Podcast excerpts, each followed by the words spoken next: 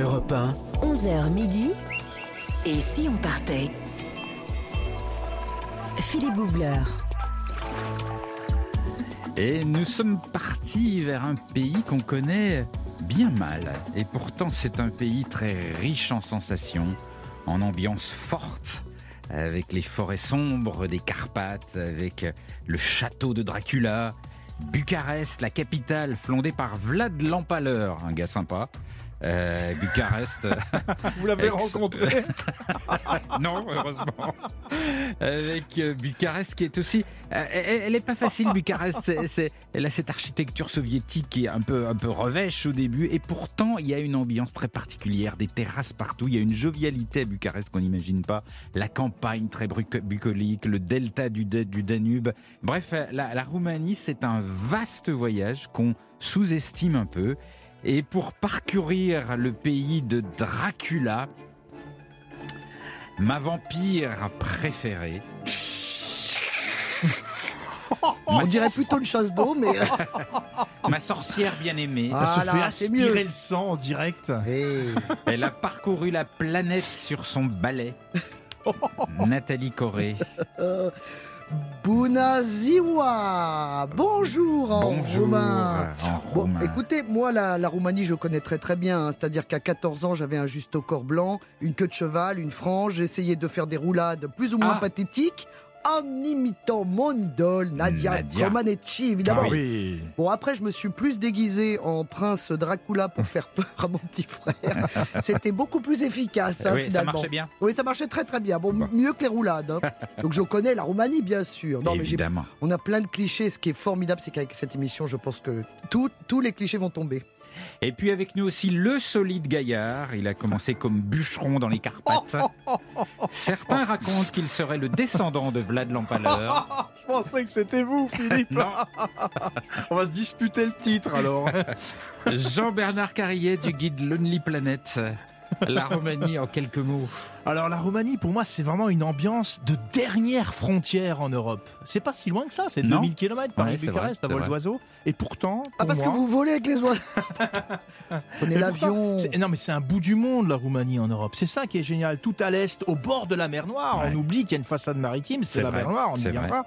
Et moi, j'adore la coexistence entre mer et montagne dans ce pays.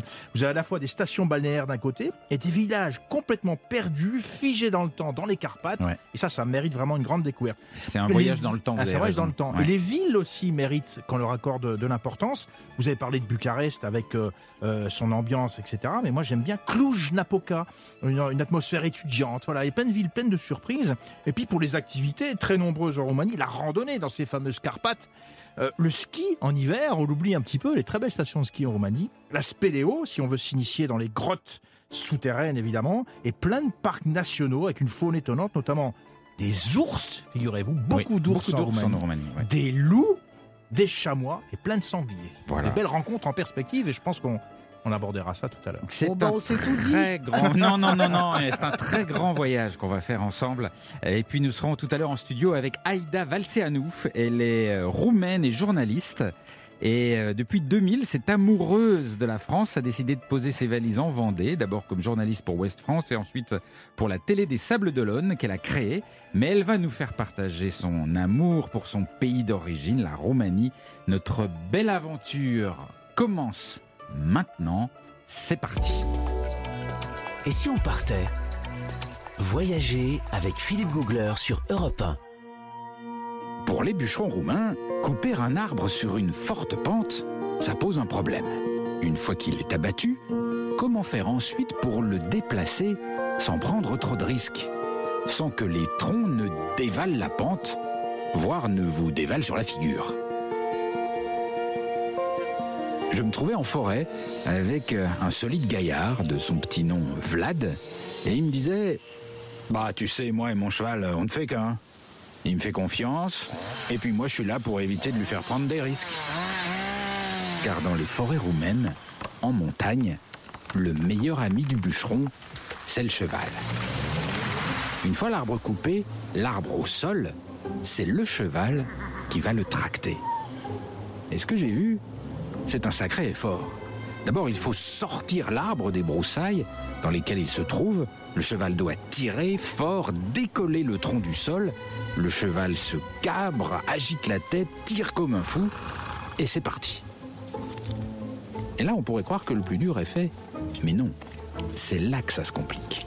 N'oubliez pas qu'on est sur une très très forte pente, en montagne. Une fois que le tronc glisse, à n'importe quel moment, il peut prendre de la vitesse à cause de la pente, voire même rattraper le cheval. C'est extrêmement dangereux. Et Vlad a voulu m'expliquer comment il faisait. Il me dit Tu vas voir, regarde bien. Le cheval, il sait que je vais lui faire prendre le parcours le moins risqué. Il a confiance. Et il sait aussi qu'il doit aller vite, très vite, plus vite que le tronc. Et puis moi, ben, je cours derrière. Et donc en, en pleine forêt, au milieu des autres arbres, en pleine pente, ça me paraît complètement acrobatique et très très physique. Et de mes yeux, je vois d'un coup le cheval qui part à toute vitesse, Vlad qui galope à ses côtés en le dirigeant comme il peut, et moi qui essaye de suivre péniblement derrière, au milieu des broussailles, des pierres, des trous, des obstacles de toutes sortes. Tout ça à toute vitesse, en pleine pente, et évidemment, j'arrive pas du tout à suivre. Au bout de 150 mètres, ils m'ont semé. Je les vois s'éloigner loin, tout en bas de la montagne. Je m'assois sur une pierre et je me dis que tous ces efforts, c'est pour un seul arbre. Il galope jusqu'en bas, mais ensuite il faut remonter, tout remonter, toute la pente. Et ça, ça peut prendre 30 minutes, une heure de grimpe. Et ensuite, il faut recommencer, reprendre un arbre, redescendre. C'est un travail de fou. Ces hommes et ces chevaux sont des athlètes.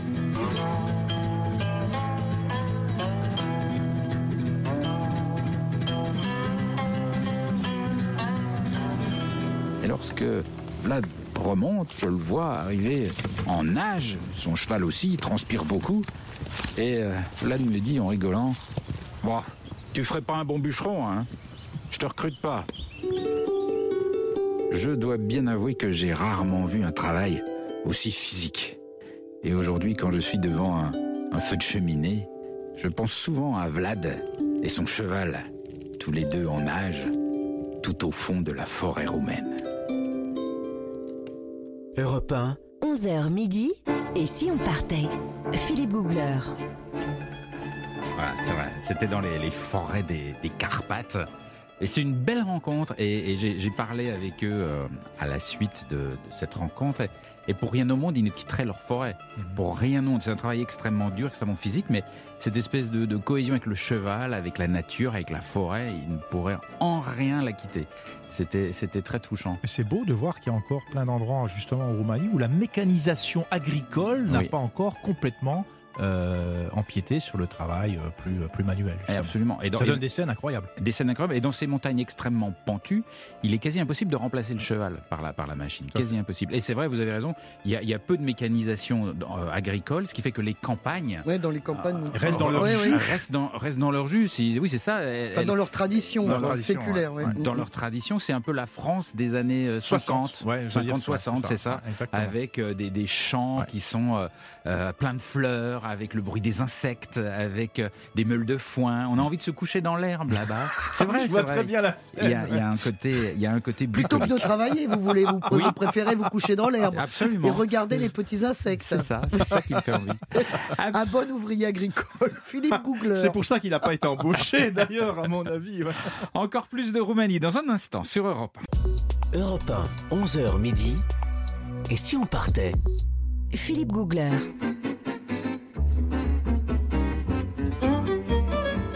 Et nous voyageons sur Europe 1 jusqu'à midi dans un pays qu'on connaît trop mal.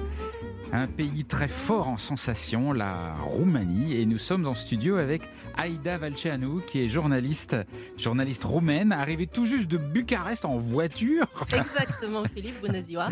Ça va Vous avez fait combien d'heures de route là pour arriver jusqu'ici? Écoutez, euh, mi bout à bout, peut-être 25, c'est 2700 km. Ah, 25 Oh, heures de bah, voiture, c'est oui, rien, oui. faut Quand on a l'habitude. Vous savez, mes ancêtres le faisaient en diligence, les vôtres aussi, dans les deux sens, entre oui. Paris et Bucarest. Donc, euh, Ouais. en voiture, ça va. Mais pourquoi vous êtes venu en voiture? C'est une- pas le train. C'est- Vous n'allez pas être copine Depuis avec que j'ai vu votre émission sur la Roumanie en train, je pense que je vais aimer le train. Non, je suis venue en voiture parce que bizarrement, je... c'est un moyen de transport qui, moi, me permet de, de me mettre plus facilement d'un monde à l'autre, de la Ah oui. France en Roumanie. Ah, c'est vrai que vous Et avez puis, le et temps. puis c'est aussi, c'est aussi sympathique parce que pour aller en Roumanie depuis, depuis Paris ou depuis les Sables d'Olonne où j'habite, vous pouvez faire la route par la- le nord de l'Italie, que vous avez si Ouais. bien décrite ici il y a Ouais. quelques jours. Vous passez par le nord de l'Italie, par la Croatie, par la Slovénie, par la Serbie, par la Bulgarie, vous rentrez en Roumanie par les gorges du Danube. C'est Ah, pas, pas mal, mal. c'est Ouais, joli. Là, ça prend un peu plus de deux jours et demi. Ou vous pouvez passer par euh, La par Hongrie, la non? Suisse, Ouais. par, par la Hongrie. Là, la route la plus rapide, celle que j'ai prise pour pouvoir être avec vous, est très stressée, et très émue ce matin. Ça va aller, j'espère, dans quelques instants. Euh, la route la plus rapide, elle est jolie aussi parce qu'on suit le Danube, en fait. Ouais. Enfin, pas tout de suite, tout de suite, parce qu'on part de, de France, Metz, l'Allemagne, l'Autriche, l'Hongrie et donc la, la Roumanie. Et Alors, la, la Roumanie, on en parlait il y a un instant euh, avec mes camarades. Pour, pour moi, c'est d'abord la nature. Et, et comme, comme je disais tout à l'heure, c'est cette campagne verte avec le bruit des insectes qui font Mm. Comme ça. Vous avez vous couché, vous avez envie de Ah, vous ils font le même bruit que chez nous. Vous Oui, donc. aimez bien, les oui, mais- insectes mais, je- roumains. mais dans nos campagnes, il y a beaucoup moins de Oui, bruit vrai, d'insectes c'est qu'avant, hélas. Oui. Et, et- et le bruit des abeilles, des guêpes, le bruit de. Et puis il y a des fleurs dans les champs, il y a des marguerites, il y a des, il y a des couleurs, il y a des meules de foin. il y a- Mm. Alors, C'est la campagne de, de la France d'avant et c'est très touchant. Mais c'est ça la Roumanie, et peut-être on s'en aperçoit encore plus aujourd'hui avec la pandémie, le Covid, les voyages, les Ouais. avions. Et je l'ai vécu il y a deux semaines en y arrivant. Déjà le fait d'enlever le masque, parce que les gens ne le portent plus en Roumanie. Pour le moment, euh, le variant Delta n'étant pas arrivé, il n'y a presque plus Ouais. de Covid. Et, et- et donc déjà de voir des gens qui n'ont pas le masque, c'est quelque chose de euh, d'incroyable. Et puis de tomber comme ça, comme vous le décrivez si bien, parce que vous êtes un conteur né, euh, Ah, euh, vous le décrivez bien mieux que moi, mais d'arriver d'ici directement dans, cette nature euh, foisonnante de bruit, de son, d'odeur aussi. Oui, Et, d'odeur, et ouais. ce que vous décriviez tout à l'heure euh, dans les forêts, c'est pas très loin du village où je vais, dans les, dans les montagnes en Roumanie, c'est exactement ça. La, quand on raconte votre histoire du cheval, malheureusement, le progrès est, notre ennemi à tous, et celui de la Roumanie aussi. Donc, euh, donc il y a de plus en plus d'outillage venu du Canada et d'ailleurs qui permet d'abattre les arbres et de les traîner bien plus vite. Et je ne rentrerai pas dans ces dans, cette chose-là qui est une chose triste, qui est, qui est la vie de tout le monde Mhm. et qui est aussi un moment qui passera comme tous les autres. Mhm. Mais ce qui existe encore en Roumanie, c'est ce que vous vous racontez. Mhm. Cet homme avec son cheval. Moi, dans mon village, les gens laissent pâturer les chevaux dans la prairie la nuit. Ils vont les chercher le matin, ils les attellent à leur charrette et ils partent justement à cette époque-là faire les foins. Faire les foins qui serviront pour les animaux euh, pour l'hiver parce que je parle peut-être un peu vite et je m'emballe un peu, non, mais non, vous voyez, dans, mon village qui s'appelle Nukshora, ça veut dire village des noyés, dans le département d'Argeș, dans le centre de la Roumanie, euh, les gens encore dans le village, ils ont le cochon, les poules, les chèvres, les moutons, euh, la vache, et ils vivent de ça. Il n'y a pas de supermarché. Il, Mhm. il y en a, mais bien plus loin, il faut prendre le bus, aller en ville, on ne peut pas revenir avec les courses comme Donc, donc ils mangent ce qu'ils produisent. et, et ça, ça existe quand vous parlez de la France des années 50-60. Ça, c'est quelque chose qui existe. Et donc, s'ils font les foins, ils les font. Ils vont au foin le matin. Et je sais même le faire, je l'ai appris à, à force. S'ils font le foin, c'est parce qu'ils vont le garder pour l'hiver, pour leurs Ouais, animaux. ouais. Et cette odeur du foin, euh, Oui. et cette odeur des prunes dans quelques semaines, et tous ces odeurs et tous ces bruits euh, sont, euh, oui, Ouais. sont quelque chose qui. C'est peut-être une des raisons pour laquelle je passe ma vie en navette euh, incessante entre la Ouais. Roumanie et la France. Ouais. Alors, il y, a- il y a un autre endroit qui est magnifique en, en Roumanie, c'est le delta du Danube. Et là, Mm. c'est- c'est encore un autre univers. C'est une zone d'une paix absolue. Il y a une espèce de silence qui règne là. Et on se déplace en, en bateau, encore beaucoup, là, sur, sur le Oui, oui, delta. mais on ne peut pas se déplacer autrement. De toute façon, euh, je, je suis très mauvaise en chiffres, en histoire, en géographie, mais globalement, le Danube se jette dans la mer Noire Ouais. en Roumanie, Ouais. dans le est, vers le nord de l'est de la Roumanie, euh, par trois bras, Gheorghe, Kilia et Sulina. Euh, ce qui crée une sorte d'immense zone humide, d'immense réserve naturelle. Et là, euh, nous parlerons peut-être du communisme, j'espère très rapidement, parce que le Bien passé sûr. est le passé, et nous regardons surtout vers l'avenir, et avec toujours de l'enthousiasme, même si, même si cela fait 30 ans que nous regardons vers l'avenir. Euh, là, c'est peut-être une de, des choses du communisme, de- des points positifs, peut-être un seul, Ouais. est celui d'avoir préservé certains lieux, comme le delta du Danube. Parce que nous étions tellement coupés de tout pendant 50 ans que le progrès n'y est pas arrivé. Ouais. Et donc ce lieu était très sauvage.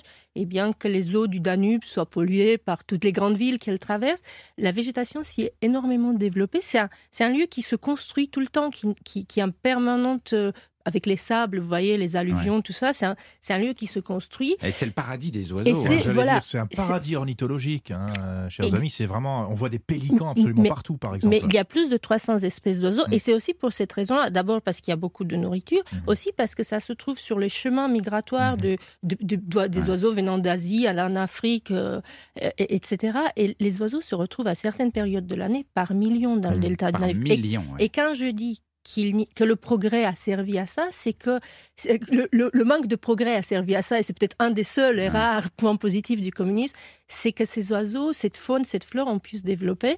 Euh, heureusement, pour, euh, pour ce lieu, il a été classé patrimoine de l'UNESCO en 1991, donc on ne peut pas construire comme on voudrait, ni faire ce que Ouais. l'on voudrait. Les barques en bois que vous avez vues en Roumanie il y a quelques années, sans doute, existent encore, celles qui traversent les réseaux, mais les barques avec moteur diesel font leur apparition avec, Ah ben oui, avec évidemment. le tourisme, plus euh, évidemment. Ouais. Si on- je me permets juste une toute petite comparaison. Le delta du Danube en Roumanie, c'est une sorte de gigantesque Camargue, si on voulait euh, Ouais. faire un point de comparaison. Oui, Mais- mais, mais je crois que c'est le deuxième delta d'Europe Ouais, après la ouais. Volga. C'est le plus grand en superficie. en- A- Avec tout.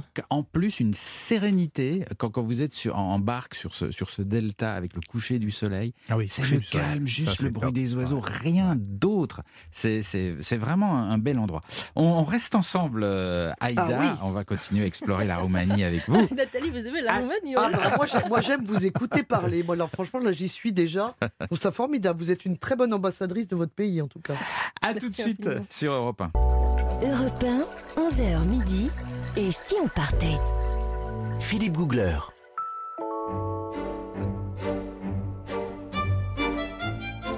Nous voyageons en Roumanie sur Europe 1 jusqu'à midi avec mes camarades de voyage, Nathalie Corré, Jean-Bernard Carrier, mais également avec Aïda Valceanu, qui est journaliste roumaine installée en France depuis plus de, de 20 ans.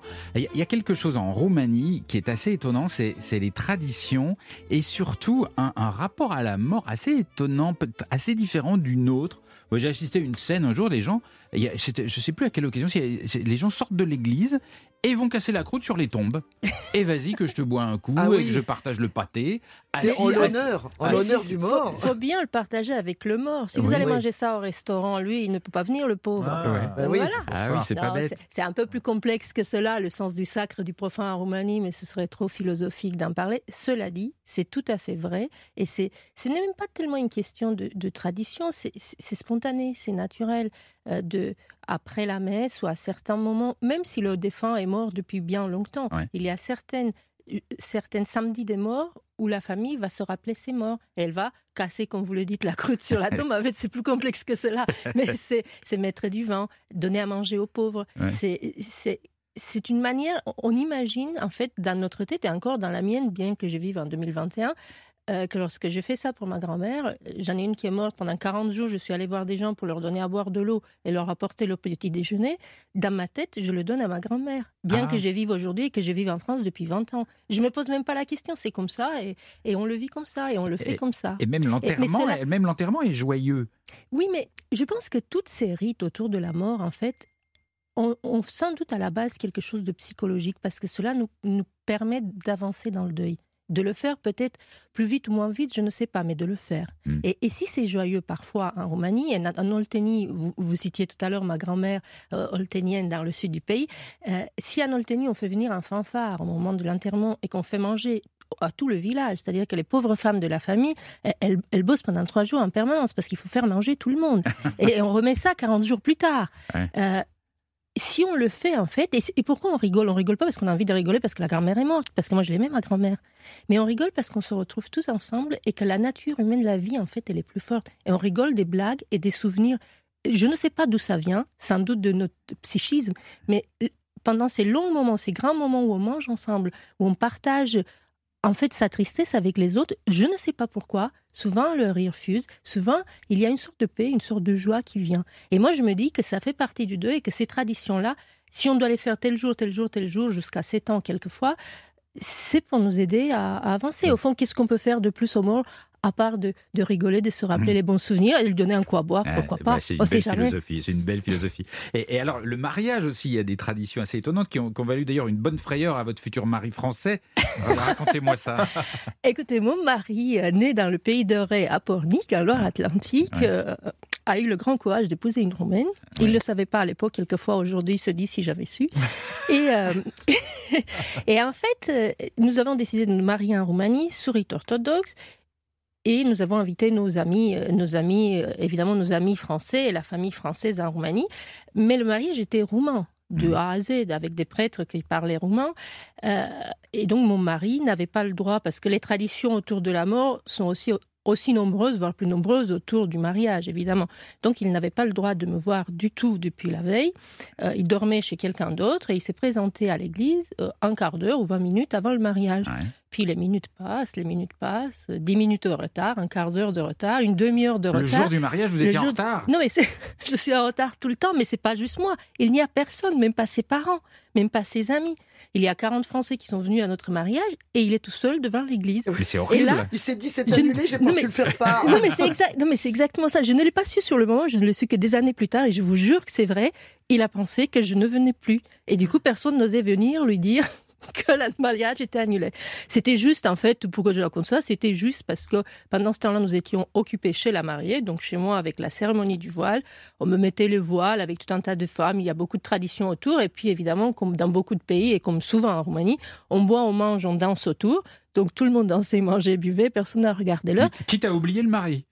Eh, Écoutez, mon mari dit encore aujourd'hui que la Roumanie est un pays matriarcal. Peut-être peut-être personne ne l'a prévenu, ceci est vrai. Moi, j'étais un peu occupée dans mes émotions parce que vous savez, cette cérémonie du voile, c'est. C'est l'enterrement de vie de jeune fille ici Ouais, en France, oui, mais chez nous, en ça. fait, c'est l'enterrement de sa vie de jeune fille dans sa famille. Ah. C'est-à-dire qu'on quitte sa mère. Il y a même la chanson que chante euh, l'accordéoniste. C'est quitte, dis au revoir à ta mère, dis au revoir à, ta- à ton père, dis au revoir à ta famille. Ouais. Tu quittes, donc tu coupes. Et quand on met le voile, c'est cela qui se passe. Donc, du coup, on en profite. Et c'est des au revoir qui sont parfois un peu longs. Ah. Mais, il y a- mais moi j'ai entendu parler d'une tradition insensée qui est qu'on enlève la mariée Oui. au milieu du repas de noces. Ouais. On l'enlève à son mari. Ce sont les amis et les témoins à garçons qui l'emmènent au bistrot.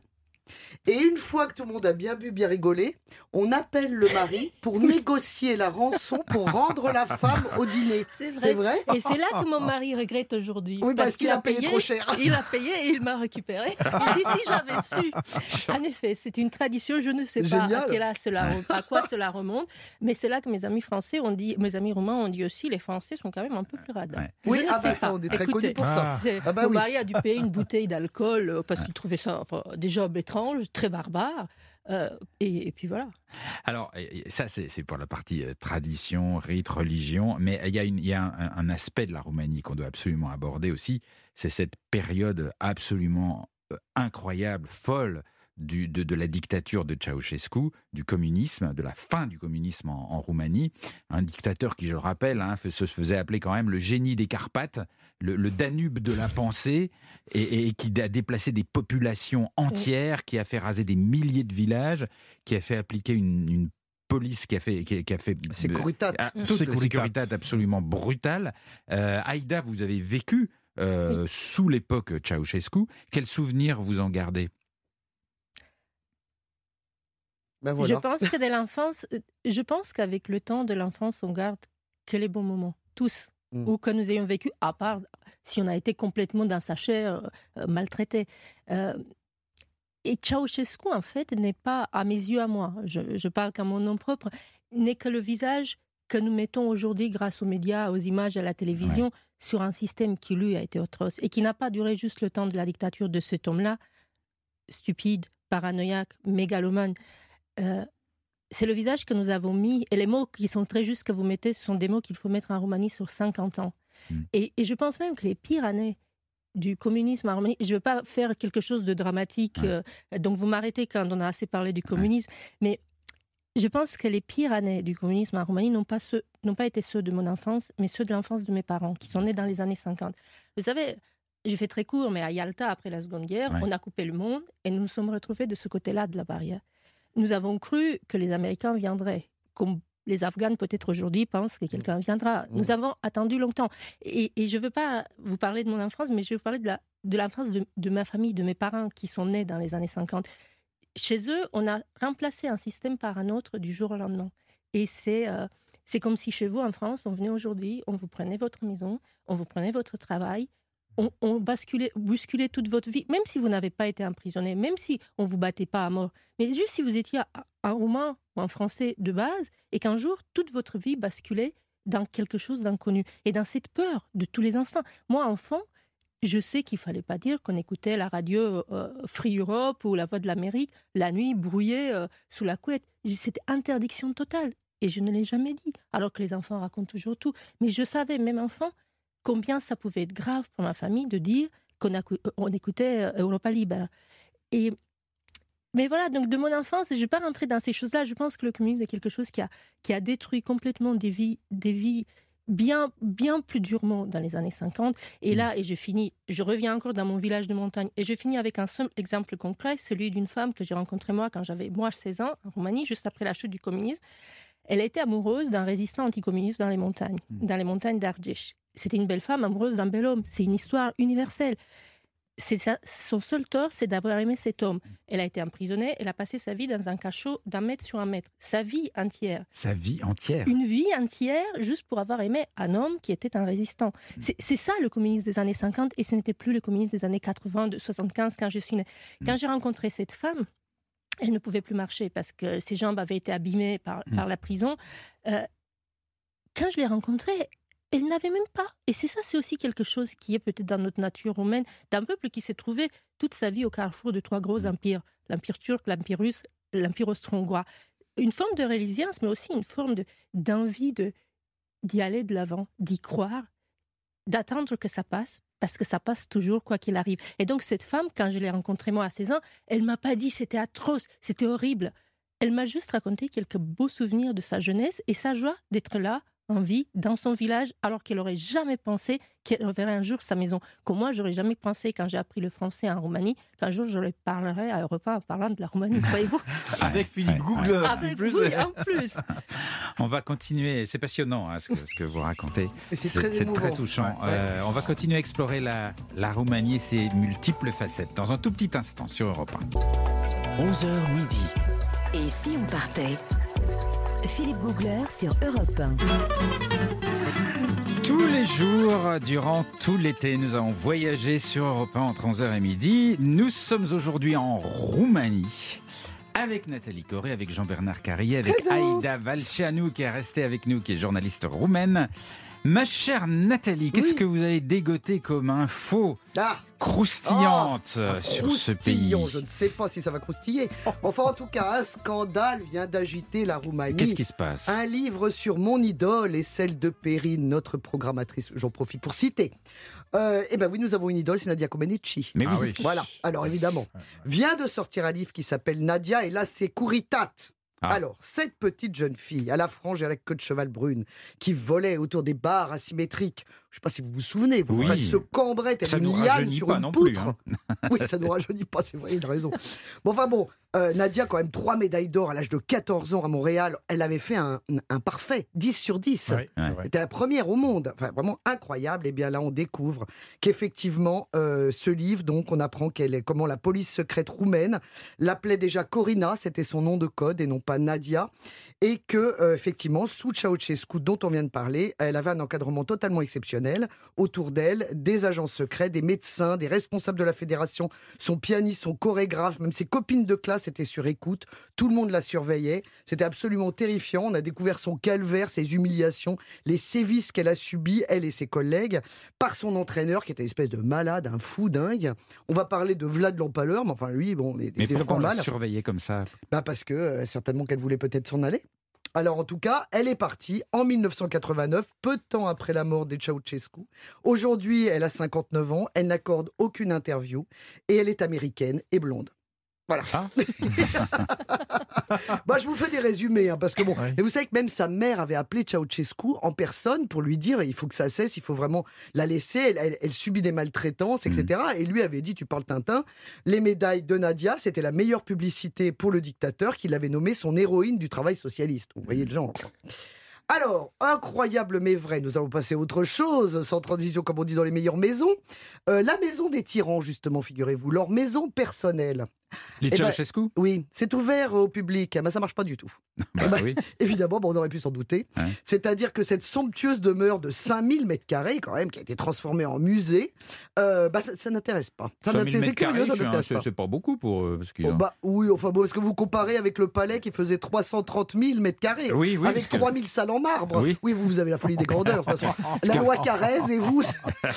non, enfin, écoutez, on va, on va se suffire de 5000 mètres carrés. Philippe, ça. Bah oui.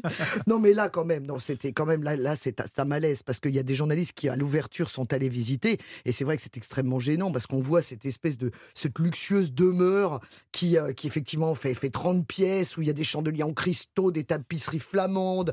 Il y avait euh, effectivement tout, tout ce que pouvait compter de, de, de luxe, de délire de ce couple Mm. paranoïaque et euh, mégalomane que- dont vous avez parlé tout à l'heure. Et c'est vrai que pendant ce temps-là, le peuple était affamé et, et- et surveillé. Enfin, c'était vraiment voilà ce, cette ce distinguo fait que bah écoutez la maison ça se visite et ben ça fait pas très envie en Ouais, et fait. pendant cette maison et, et le palais lui-même, qui, qui- il a construit le palais pendant des années, et la, la- la construction de son palais, c'est 40% du PIB du pays. Vous imaginez? Bah ouais. 40%. Et pendant ce temps-là, le, le peuple mourait de faim et était plus ou moins contraint de faire les travaux. Euh, c'est- un truc. Comment, comment ils le, le voient, les Roumains, aujourd'hui, le, le palais de Ceausescu? De, de quel œil ils le voient Je, je pense qu'il y a deux catégories. Il y a ceux comme moi qui l'ont jamais visité parce que quel intérêt?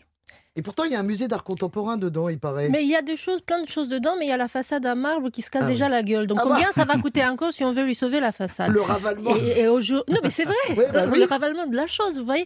Donc, j'ai j'ai pas trouvé. Peut-être que les raisons sont plus complexes, je vais pas les évoquer ici, mais ça m'a pas intéressé du tout. Et puis, il y en a d'autres aujourd'hui qui sont fiers parce qu'on dit, alors je ne suis pas encore allée pour voir, mais on dit que depuis la Lune, ou depuis l'espace en tout cas, on ne voit que deux bâtiments sur Terre, c'est le palais de Ceausescu et la muraille de Chine. Donc vous voyez, Ah ce sont des choses que j'ai entendues en Roumanie. Donc il y a un peu des deux. Ouais. Euh, et puis c'est sans doute un des endroits, pour le coup, très très visités en Roumanie, certainement, lorsqu'on y voyage. Ouais, oui. ouais. Enfin, en tout cas, la maison, que de chi. ça n'intéresse personne. Alors, par contre, est-ce que vous voulez visiter le château de Dracula? Bah oui, Ah oui, bien évidemment. sûr. Bon, voilà, Lequel un incontournable. Mais Dracula, c'est le château de Dracula alors qu'il n'y a pas de Dracula. Ouais, non, Ah, mais ça, c'est quand même une hérésie ça, totale. Dracula, c'est un, un- Il n'y a un jamais eu héros de Dracula. roman. Voilà. C'est un personnage de roman qui a inspiré vaguement, parce que c'est le château de Bran, près de Brassov, en Transylvanie.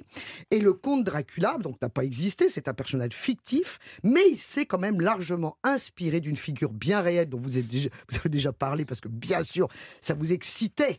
C'est-à-dire qu'il s'agit d'un guerrier qu'on a appelé Vlad l'Empaleur. Ah. Tout un programme Notre ami. qui vécut en Roumanie au XVe siècle et qui était prince de Valachie. Euh, on dit Valachi. Valaria. Valachia. Bah, Je, je savais bien que j'allais pas bien le dire. Bon. Heureusement qu'on a Valachi. notre traducteur Valachi. simultané. Valachi. Bon. Alors, son père, c'était Vlad II, qui était surnommé le Dracule. Hein Oui, mais le Dracule Pourquoi ou Dragon. Le Ah, dragon, voilà. Le diable. Et Vlad, ou diable, voilà. Et Vlad III, donc son fils, eh ben, il est connu sous le nom de Draculéa, le fils du dragon, ou le fils du diable. Il fait partie de ceux qui ont posé les bases de Bucarest, la capitale Oui. d'ailleurs. Ah oui, le, Le Vlad fils. III, ah le, Le Vlad fils. II. On ne sait plus où on en est. Ça a l'air d'être- une famille sympa. hein, Oui, le ils ont dragon, très l'empaleur, sympa. De euh, génération en génération, Euh, ils en. Mais là, vous savez, vous savez qu'il y en a un qui fait C'est partie de la famille de Vlad III. Qui C'est le prince Charles. Ah non. Ah bah si. Ah bah écoutez, ça c'est l'office du tourisme ne lésinant devant aucune publicité pour attirer les gens. Le prince Charles serait un descendant de Vlad III. Non. Oui. Et il a le titre d'empaleur aussi Alors non, est- non, mais par contre, il est très intéressé par le soutien du pays, comme le rapporte le Daily Mail. Vous savez que c'est mon, c'est mon livre de Oui. chevet. Euh, il s'est engagé pour défendre les forêts de la région de la Transylvanie. Il a acheté une propriété, euh, en plus deux autres. Même euh, en ce moment, il est en train d'en acheter encore deux. Enfin bref, il travaille à la restauration de l'héritage culturel, de l'économie et de la nature du village, de Transylvanie et des horizons.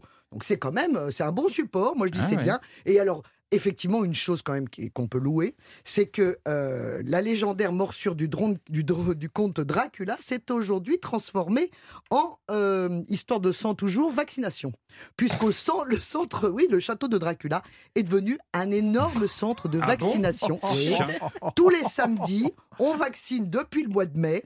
Et cerise sur le gâteau, le château remet un certificat de vaccination original avec une infirmière avec des dents de vampire, une grosse seringue et un message attestant de la témérité et de la responsabilité des volontaires, ainsi que de la promesse d'être accueillis au château pendant les 100 prochaines années. Ah bon? Donc Ah, vaccinez-vous, vous voyez bien que ça vaut le coup. Je vous l'ai déjà dit.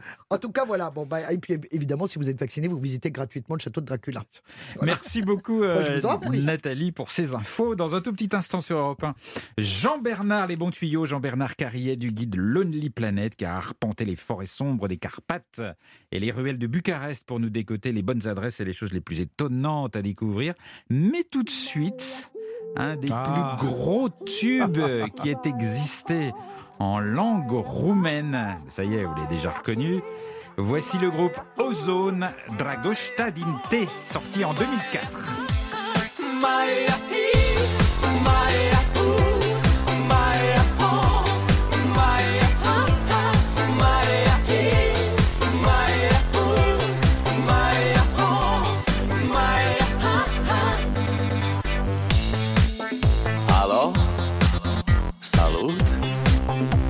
eu un haiduc. Și te rog, iubirea mea Primește fericirea. Alo, alo, sunt eu Picasso, ți-am dat bip. Și sunt voinic, dar să știi, nu-ți cer nimic. Vrei să pleci, dar numai, numai ei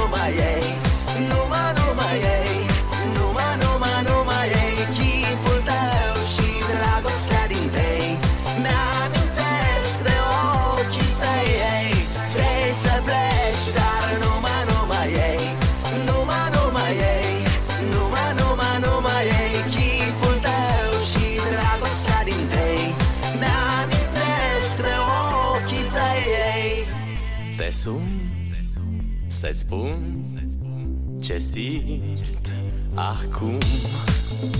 Alo, iubirea mea Sunt eu, fericirea. Alo, alo? Sunt iarăși eu. Picasso, ți-am dat bip Și sunt voinic Dar să știi, nu-ți cer nimic vrei să pleci, dar nu mă, nu mai ei.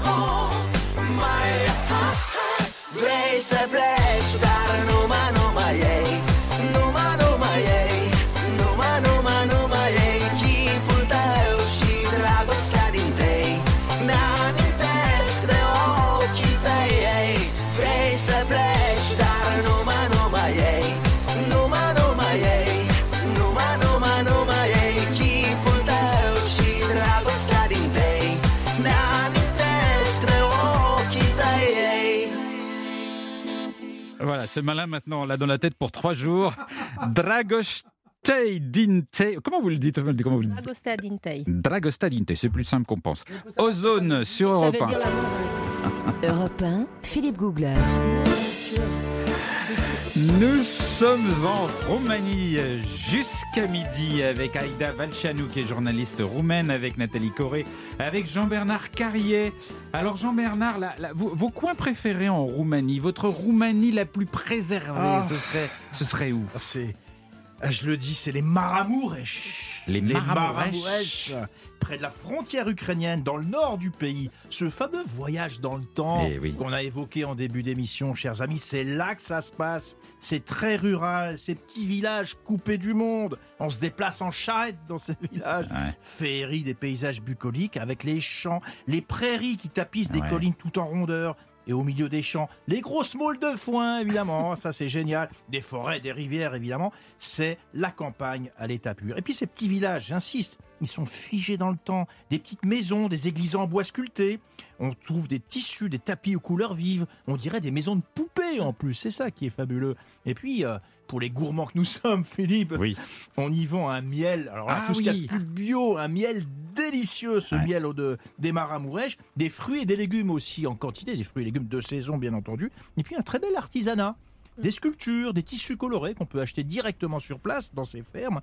Il faut vraiment se dépêcher de visiter cette région Ouais. des Maramourèches, j'insiste, avant que cette fameuse modernisation ne la rattrape complètement. Mais comment on, comment on visite, comment on aborde ce- cet univers-là? Alors évidemment, parce que c'est quand même très reculé, c'est enclavé, euh, il n'y a pas beaucoup de... de- Il y a des petites routes évidemment. Alors il y a des bus et des minibus entre les villages. Si on veut vraiment faire une expérience locale, on peut se permettre un petit peu de, de prendre les transports en commun. C'est une aventure déjà à, à soi seul. On peut prendre aussi tout simplement une voiture de location. Et puis pour l'hébergement, euh, moi je recommande franchement le séjour chez l'habitant. Il y a des petits gîtes ruraux. Euh, je sais pas comment, je me souviens Ouais. plus du nom exact, mais c'est des petits gîtes ruraux. C'est vraiment un excellent moyen de s'immerger dans la vie rurale. Et je prévois quand même, je conseille, je recommande au moins 3 à 4 jours dans ces Ah Maramourèches. oui, il faut prendre le temps. Voilà, faut Il faut prendre pas temps. être pressé. Et puis, euh, mon cher Philippe, Oui. il y a un train à vapeur dans les Maramourèches. Le Mochanitsa. C'est Oui. comme ça qu'on dit, le Mochanitsa. Mochanitsa. Mochanitsa, voilà. Et ce, ce train, il remonte la vallée de la Vazère. C'est un vallée, euh, une vallée forestière complètement sauvage. C'est une locomotive à vapeur à l'ancienne. Les wagons sont ouverts pour qu'on, justement qu'on profite du paysage. Et figurez-vous, vous avez parlé des bûcherons. Bah, c'était le train emprunté par les bûcherons et il continue à l'emprunter encore en semaine. Ouais. C'est pas un train folklorique Ouais. pour les voyageurs que nous sommes. Il y Alors, a on est un petit rien dans ces villages qui soit folklorique, tout a une utilité en fait. Et Ouais. tout a une utilité. Voilà, donc 25-30 à l'heure et on découvre cette merveilleuse vallée. Il faut qu'on parle de la mer. Non, Ah, un petit la peu mer quand Noire. même. hein. Ah, oui, alors là aussi, ambiance balnéaire. On n'en parle jamais de cette mer Noire. Mais pourquoi donc ambiance balnéaire près de la grande ville de Constanza J'ai visité cette ville, je suis tombé à la renverse parce que Vous êtes Euh, tombé à la oui, renverse parce qu'il y a une ambiance un petit peu rétro, vintage. C'est pareil, c'est aussi l'ambiance balnéaire qu'on a connue en Méditerranée ou, ou le long de l'Atlantique, comme les Sables d'Olonne dont vous venez, ou la Baule, euh, dans les années 60. Donc c'est complètement rétro, ambiance ballon de plage, euh, vous savez ces espèces de manèges un petit peu, un petit peu vintage, un petit peu décrépit. Ouais. Il y a cette ambiance-là le long de Et cette vous aimez côte. ça Eh ben moi j'aime bien parce qu'il y a un petit côté rétro, un côté un peu kitsch aussi des années Ouais. 80. euh, euh, voilà, donc les plages, elles sont en revanche très très belles, il n'y a rien à dire. Euh, Il y a une station que j'aime bien, c'est Efforier aussi, Efforier Nord, euh, qui est très familiale, euh, dégustation de glace, voilà, euh, jeu de balle sur la plage comme je l'ai dit. Voilà. Et Efforier en fait, elle est célèbre pour une chose, il y a des bains de boue près d'un lac, euh, près du centre-ville. C'est une boue noire qui s'appelle le sapropel, qui contient des matières en décomposition. Oh. on sent vite cette boue, Oh. On sent un petit peu l'œuf pourri, mais il paraît que c'est très bon pour, Pour les, les rhumatismes. rhumatismes. Mais Voilà. oui, tout à fait, je l'ai fait. Ah, vous l'avez fait Je l'ai fait en prévention Eh ben voilà. il y a quelques années. Et ça marche euh Je ne sais pas, on verra dans 10 ans, mais Voilà. je l'ai fait. Le lac Voilà. s'appelle Murigueul. Exactement, et c'est près des forêts, Oui, oui. euh, voilà, donc sur la mer Noire. Et puis pour la fête, je pense que Aïda, vous n'allez pas me contredire, il faut aller à Mamaya pour les discothèques. Ben oui. Ah, Voilà. Vous avez quelque chose à nous dire Quelques. Je n'y vais plus, j'ai passé l'âge. Mais Ah, moi, Mais- j'espère pas encore. Ça m'inquiète un peu. mais- Jean-Bernard, il n'y a pas de limite d'âge. No limite. Mais c'est l'endroit qui bouge sur Voilà, le c'est terrain l'endroit qui romain. bouge, c'est. Mamaya. Donc si on de faire la fête, il faut aller à Mamaya. Voilà. Alors, pour, pour visiter les Carpates, qui est une région également, il y a une part de, de mystère, il y a les forêts sombres, il, y a- il faut aller dans les Carpates. Vous, vous avez une, une route à nous proposer? Alors oui, j'aime bien. Alors c'est une route qui est dingue. Ça s'appelle la Transfagarasan. Mais vous amenez tous les sujets chez moi. Voilà. Il va dans mon village, je vous jure que c'est vrai. c'est ce que j'ai fait en voiture il y a Mais deux semaines. Vous avez fait la Transfagarasan. Mais bien sûr. Mais c'est une route mythique, c'est la plus haute route asphaltée de Roumanie. Elle monte à 2000 mètres d'altitude. Elle a été construite par ce fameux, euh, tristement célèbre Ceausescu dans les années 70 à la dynamite, s'il vous plaît. On ne faisait pas les choses euh, à moitié à cette époque. On a au cœur des monts Fagaras, région qui est très sauvage. Et cette route panoramique, justement, elle traverse les Carpates du nord au sud, une quarantaine de kilomètres seulement. Mais c'est l'un des road trips les plus impressionnants qu'on puisse faire en Roumanie. Des sensations fortes, il y a plein de lacets au cœur des montagnes, on traverse ces forêts et on longe justement aussi un lac glaciaire tout bleu au milieu de ces montagnes, ma chère Aïda. C'est une route Magnifique. que vous avez fait, euh, voilà, magnifique. Et que vous décrivez extrêmement Voilà, bien merci aussi. On a envie d'y retourner. Nathalie Dans, la Car- dans les Carpates, il y a une nouvelle activité pour vous, Jean-Bernard. À laquelle La chasse à l'ours. Ah, ça a chasse à l'ours. commencé, mais alors c'est pas destiné à les, à les éliminer, hein, les petites bêtes. Enfin, Non. les petites bêtes, les grosses bêtes, il y en a quand même plus de 7000. Non, non, là c'est pour leur prélever l'ADN. Vous allez aller leur prendre les petits poils, Ah oui et puis alors après vous allez les... ma- Oui, papa, oh, il faudrait qu'on sache combien ils sont, Oui. combien de mâles, combien de femelles, de quoi ils souffrent, etc. Donc voilà, il y a une chasse assez- à l'ADN. C'est assez impressionnant, les balades. enfin, on fait beaucoup de Mm. randonnées aussi dans les Carpates, mais il faut toujours le faire accompagner parce qu'il y a ces- là, quand même la présence des ours. hein. Oui, oui, il y a de plus en plus, d'ailleurs, même sur les bords du Transfagration, on en voit encore aujourd'hui comme des chiens errants. Ah, et ça, c'est de cette année, c'est une nouveauté. Et- Moi, j'ai toujours eu peur des ours et je Ouais, conseille à un ouais, randonnée de ne pas y aller n'importe comment parce qu'en France, il n'y a pas d'animaux sauvages en Roumanie. Enfin, pas beaucoup qui Non. attaquent, en tout cas Ouais. en randonnée. Les loups, les ours euh, sont une réalité de ces montagnes. Ouais. Ah oui Et, et encore aujourd'hui, bon, on ne va pas rentrer dans des détails très longs, mais il y a un vrai, une vraie problématique de, de la population d'ours qu'on peut croiser dans les villages, au bord des routes. Moi, Mm. j'en ai vu j'ai des photos de cet été, là, il y a deux semaines, alors. sur le Transfagration, des ours au bord de la route qui m'ont dit, malheureusement, je pense, ceux qui sont sur Ah les ouais endroits, les bords des routes touristiques. C'est dangereux Qui m'ont dit. Ouais, ça peut tuer, c'est un ours. nourriture, ouais, c'est un Un ours, c'est un animal sauvage qui peut tuer même quand il a l'air gentil sur le bord d'une route. oui. Ouais. Jean-Bernard, pour finir, une petite ville quand même. Bah, c'est la fameuse. Cluj, Cluj-Napoca. Moi, j'ai adoré Cluj, voilà. C'est la deuxième grande ville du pays au nord-est. Alors, j'ai pas tant pour les monuments, même si c'est joli, mais c'est pour l'ambiance. Encore une fois, j'ai envie d'ambiance en ce moment. Je sais pas pourquoi. C'est survolté, Cluj. C'est énergisant. Il y a beaucoup d'étudiants, roumains et d'autres pays d'ailleurs. Il y a Beaucoup de Français qui sont installés là, des étudiants en médecine d'ailleurs, entre autres. Et il y a plein de bars, des cafés, des restos. C'est très festif et ça redonne une bonne énergie. Ouais. Et moi, je rajouterais Bucarest. J'aime bien Bucarest parce que c'est une ville. euh, elle, est- elle est pas très belle quand on y arrive. Il y a un petit côté soviétique un peu rude, mais pourtant il y a une belle ambiance avec des terrasses. Avec... Vous n'y êtes pas resté assez longtemps, Ah, Philippe. Il voilà. faut y retourner. Mais- je vous mais le dis, bien. je suis sérieuse. J'aime Je bien suis Bucarest. sérieuse. Il faut prendre depuis la, la place de l'Unira où vous êtes allé pour voir le palais de Ceausescu, prendre la ligne du tramway, Ouais. aller sur la rue des anciens marchands dans le quartier juif de Bucarest, Oui. dans tout ce vieux Bucarest qui paraît décrépit, Ah, oui. qui ne l'est pas du tout. Tout à fait. Il y a un- presque un petit côté la Havane dans le vieux quartier. Mon mari dit ça, Oui, Cuba. Je ne sais pas pourquoi. Mais parce que c'est les maisons les décrépies, couleurs, un ouais. peu les couleurs, il y a quelque chose. Voilà, on, on pourrait parler de la Roumanie pendant des heures, on adore ce pays. Merci beaucoup Aïda Valceanu de nous avoir euh, fait euh, partager votre amour pour, euh, pour cette région du monde. Et puis euh, les amis, demain, euh, bah, c'est notre dernier voyage. Oh, C'est un peu triste. Non, c'est pas vrai. Avec vous, j'ai parcouru la planète, j'ai pas vu le temps passer, mais pour cette dernière, on va faire un grand, grand voyage, un voyage inattendu. Sortez les doudounes, nous partirons en Sibérie. oh, hop, hop, hop.